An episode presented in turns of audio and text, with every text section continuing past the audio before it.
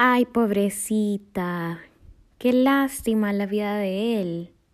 Necesitas ayuda. ¿Has escuchado estas frases? ¿Las has dicho? Si las has dicho, a lo mejor padeces del síndrome de la condescendencia. Aquí tenemos conversaciones entre amigos. Hablamos sobre las cosas que nadie habla. Hablamos sobre nuestros sueños, sobre cómo alcanzarlos y sobre cómo nos sentimos en ese proceso. Pero sobre todo, hablamos sobre nuestro camino, sobre nuestro camino a nuestra mejor versión y por ende hacia la felicidad plena. Hello, ¿qué tal? ¿Cómo están? Bienvenidos al episodio número 30 de Happiness Way. Para mí es un honor estar aquí nuevamente con ustedes. Mi nombre es Marcela Castillo, mejor conocida como The Cool Girl. Bueno, y hoy vamos a hablar acerca del síndrome de la condescendencia. Que conste que esta es la letra pequeña de este episodio. Esto es algo totalmente inventado por mí, es un episodio totalmente de opinión no es que exista un síndrome de condescendencia tal cual.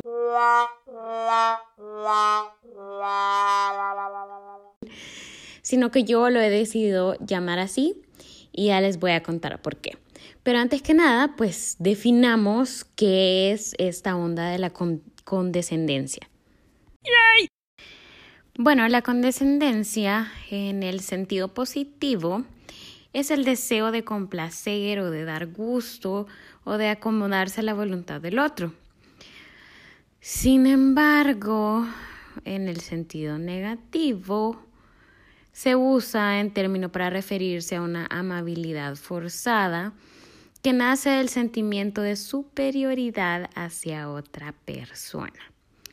Y de esto es justamente de lo que les quiero hablar en, este, en esta ocasión de todas aquellas ocasiones en las que nos podemos convertir en esa persona que aparentemente es súper amable con los demás, pero que pues únicamente está representando lástima por los demás, porque de alguna forma te sentís superior al otro.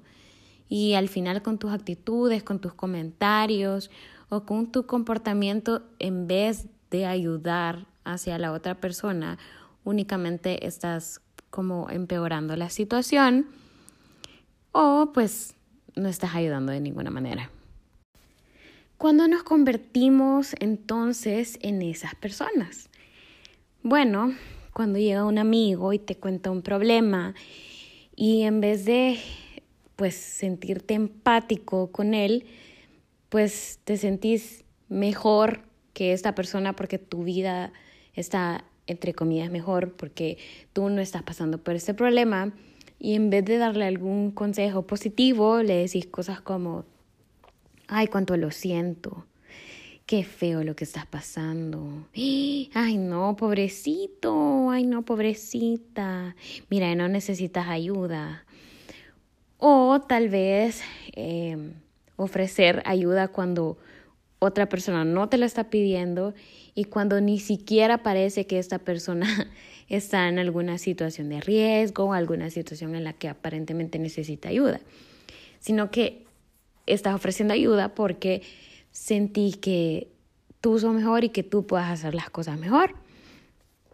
Entonces, en algún momento quizás todos hemos sido ese tipo de personas Quizás todos nos hemos convertido en ese amigo, esa amiga condescendiente o en esa familiar condescendiente, vea como la, la tía mayor que, que ve a las sobrinitas así, así como, ¡ay, qué lindo!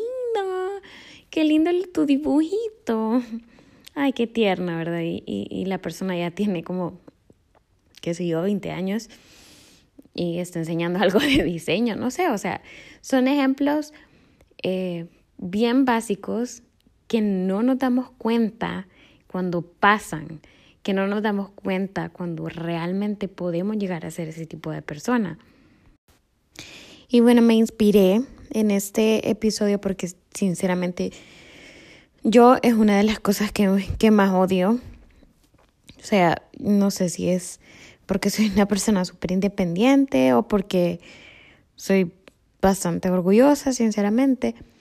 Entonces, a veces cuando yo cuento un problema o, o algo que no necesariamente es algo que, que sea así súper grave, o cuando ni siquiera es realmente un problema, pero la otra persona lo ve como un problema, y me hacen comentarios así, yo me siento insultada, sinceramente. Siento que la condescendencia es un insulto al intelecto y la capacidad de la otra persona, porque es como si estuvieras diciendo que esa otra persona no es capaz de salir de ese problema o que pobrecita su vida y que la tuya es mejor o que simplemente te da lástima, ¿verdad?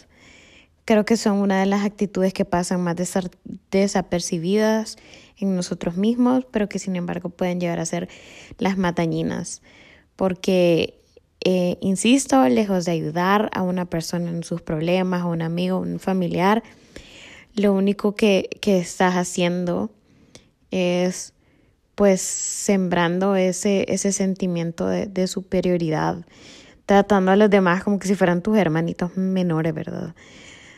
O tratando como si la otra persona no fuera capaz. Entonces, ¿qué deberíamos de hacer en esos casos en los que podemos eh, estar pasando por eh, o tener esas actitudes de condescendencia? O sea, es decir, cómo identificar esas actitudes.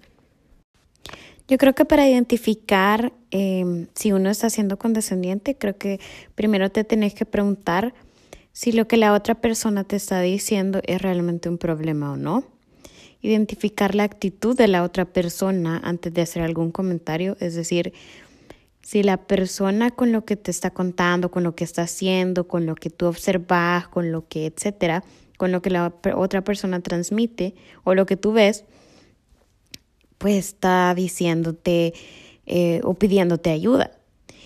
Y tener en cuenta que si esta persona no te está pidiendo ayuda, si esa persona, su actitud, o sea, demuestra que no, para ella no es un problema, o que es un problema, pero que pues no tenés por qué verla así, em, pues no hacer esos comentarios. Y yo creo que, que es eso, sobre todo, volvemos nuevamente a la importancia de la comunicación, a la importancia de la frase de que pues no es lo que se dice, sino cómo se dice, ¿no? O sea, puedes ofrecer tu ayuda a otra persona sin necesidad de que se escuche como si fuese lástima lo que estuviera sintiendo por ella.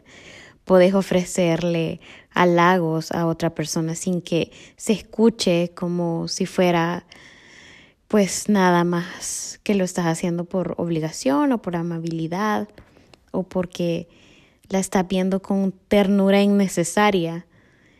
Entonces, yo creo que esas son como las cosas o los puntos claves en los que uno tiene que identificar cuando uno está siendo condescendiente.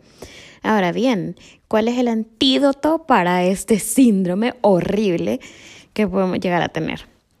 En primer lugar, es entender que nada es blanco o negro, nada. Y eso quiere decir que si yo veo las cosas de una forma, puede que el otro las vea de otra forma. O sea, no necesariamente lo que para mí represente un problema o lo que para mí represente una vida fea o una carrera fea o lo que sea, para el otro no lo va a significar así. Debemos de respetar la vida de los otros, la visión de los otros, los problemas de los otros y entender también que todo es relativo. O sea, la vida cada etapa de la vida es relativa y los problemas también son relativos. Es decir, em, las prioridades y los problemas de una mamá a sus 35, 45 años de edad no van a ser los mismos problemas o prioridades de una persona a los 25 que está soltera. Y no quiere decir que porque no sean los mismos, la persona de 25 sea menos y que pobrecita ella no sabe de problemas. No simplemente que son diferentes porque están en diferentes etapas. Simplemente que son diferentes problemas y no es que un problema sea más chiquito que el otro, sino que es, relativo. dependiendo de la etapa y ya. Entonces debemos de entender eso, que todo es relativo porque cada persona es un mundo. En segundo lugar, entender que debemos de aprender a tener empatía y no lástima. Ahí cabe una gran diferencia sobre cómo podemos tratar a la otra persona. El entender que el ser empático es ponerte en los zapatos del otro y no ver al otro hacia abajo, ¿no? Y en tercer lugar, practicar la escucha activa, es decir, de verdad aprender a escuchar y no solamente oír.